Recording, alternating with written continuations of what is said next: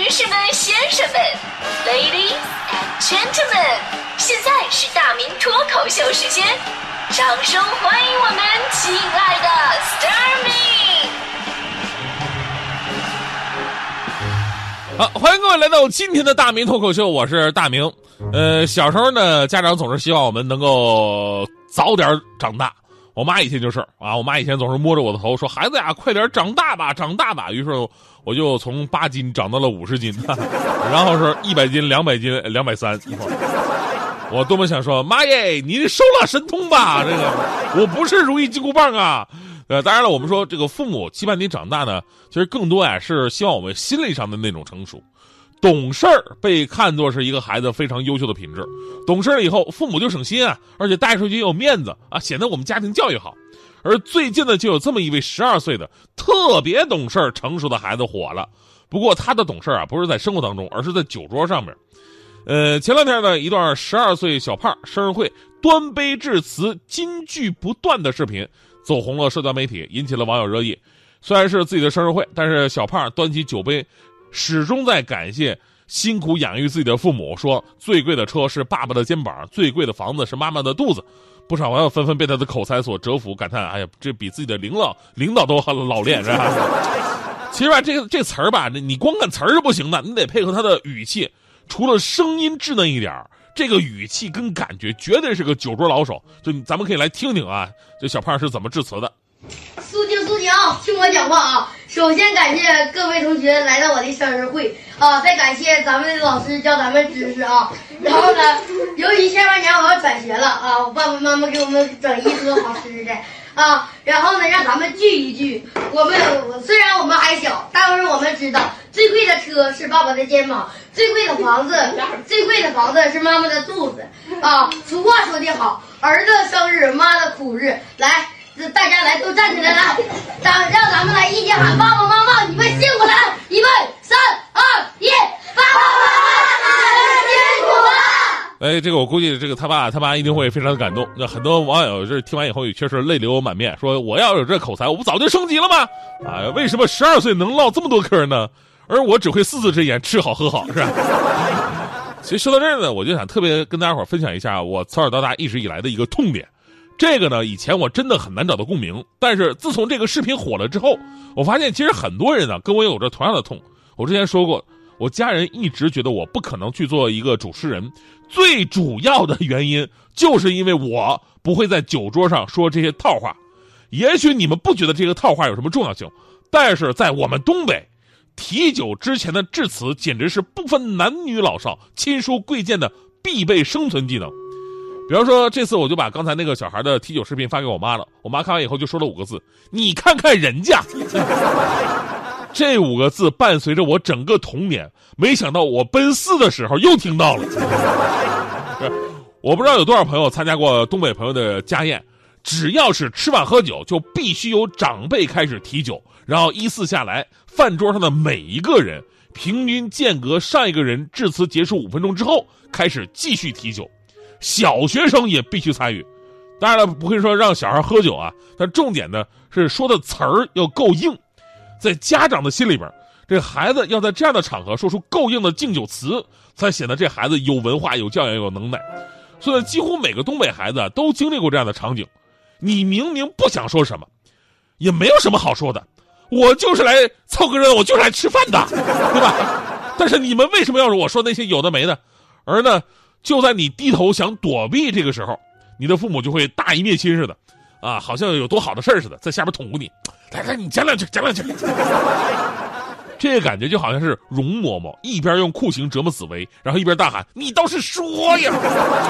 而且你还不能简单的说，内容一定要晓之以理，动之以情，一定要发自肺腑，感人至深，一定要层次分明，利益高大，一定要面面俱到，直击灵魂。大概的套路就是这样的啊。首先呢，这个致酒词你要点题啊，聚会的目的是什么，就说什么。比方过节啊，庆祝生日啊，结婚呢，啊，然后说一个关于主题的祝福。其次呢，要谈到感情，首先表达对于父母的养育之恩的不能忘怀，对叔叔舅舅等长辈的思念和儿时点点滴滴的回忆，对婶婶舅妈的驻颜有术的感叹。然后是平辈儿之间的互相的鼓励，而且这种鼓励呢，还有各个击破，因人而异。再有就是对比自己小的晚辈的期望与祝福，最后是自己对接下来生活和工作的一个表态。如果你在外地工作的话，最后一定要加上一句：大家有空来北京找我，我请你吃烤鸭。如今我已经许出去六百多只烤鸭了，我跟你说，这要是哪天他们真的买了车票，这。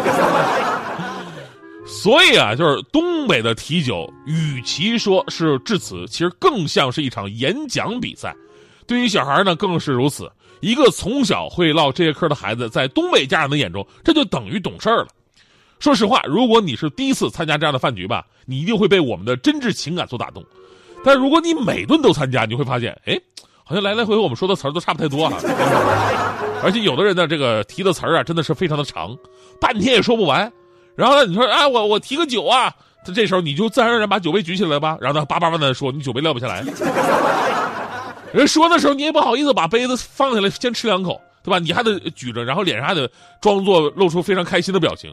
过一会儿胳膊都举酸了，胳膊酸也就算了，主要是菜容易凉，知道吗？后来呢，我也算是去去过中国很多不同的城市，也感受过不同城市的酒桌文化。但像东北这种啊，把祝酒词在家宴当中，而且是小孩的这个群体当中，当成一项素质教育的现象，这是绝无仅有的。当然，我后来想一下，这也可能跟这个东北的饮食有关系。你想啊，东北菜本来呢热量就大，容易吃饱，所以这样一桌人轮流提个酒，说两句话，容容易把握节奏，对吧？要不然大家伙闷头吃，十分钟绝对吃饱了。是吧？这事儿也让我想起了之前流行的这个网络热词儿“社会人儿”。社会啊，其实，呃，被东北人形来形容一个人吃得开、玩得转、人脉多。虽然这个词儿显得有点溜里溜气，但是呢，本身也没什么。不过这个词儿呢，却随着网络文化喊麦这些流行载体传到了青少年的群体当中。再加上咱们中国本身的教育，就缺少对于童心引导和保护。我们都希望小孩更早懂事儿，像个小大人一样。所以你看，现在小孩越来越早熟。甚至一度还说什么走社会步、唠社会嗑、跳社会摇、当社会人对吧？前段时间还流传一个视频，一群小孩头顶锅盖齐刘海脚踩豆豆小黑鞋，上身是紧身 T，下身是紧身裤，一排精瘦精瘦的未成年的小伙在镜头前面站得整整齐齐，列阵在巴黎街头一起大跳社会摇。如今我我我我也算是混社会，我也混了这么多年了，为啥我总感觉我的社会跟你们的社会不太一样呢？这无论是小孩啊，还是大人，尤其是大人啊，都应该理性看待“成熟”这两个字儿。小孩呢，就应该保持天真无邪，要对生活永远抱有希望和好奇，简单的看待人和事儿。而反过来想，大人又何尝不是如此呢？大人总是把简单的问题复杂化，用阴暗的心理去丈量尘世间的每一条路，那么自然你会走得步步惊心啊。人啊，懂跟不懂是一个哲学课程。不成熟的人总是不懂装懂，成熟的人呢，懂他也装作不懂。所以呢，最后吧，节目最后送大家伙一句话：人生就像饺子，经历是馅儿，岁月是皮儿，酸甜苦辣皆为滋味人生就像饺子，难免会狠狠的被捏一下，被开水煮一下，被人咬一下。人生就像饺子，无论是被拖下水、扔下水，还是自己跳下去。一生当中不趟一次浑水就不算成熟，如果没有经历硬装成熟，总会有露馅儿的时候。这句话真长啊！我最爱的音乐会重复一百遍，每一次谈恋爱都成熟了一点。今天你打雷雨天，我才不妥协。只要有地图，我就敢冒险。晒晒我的头发，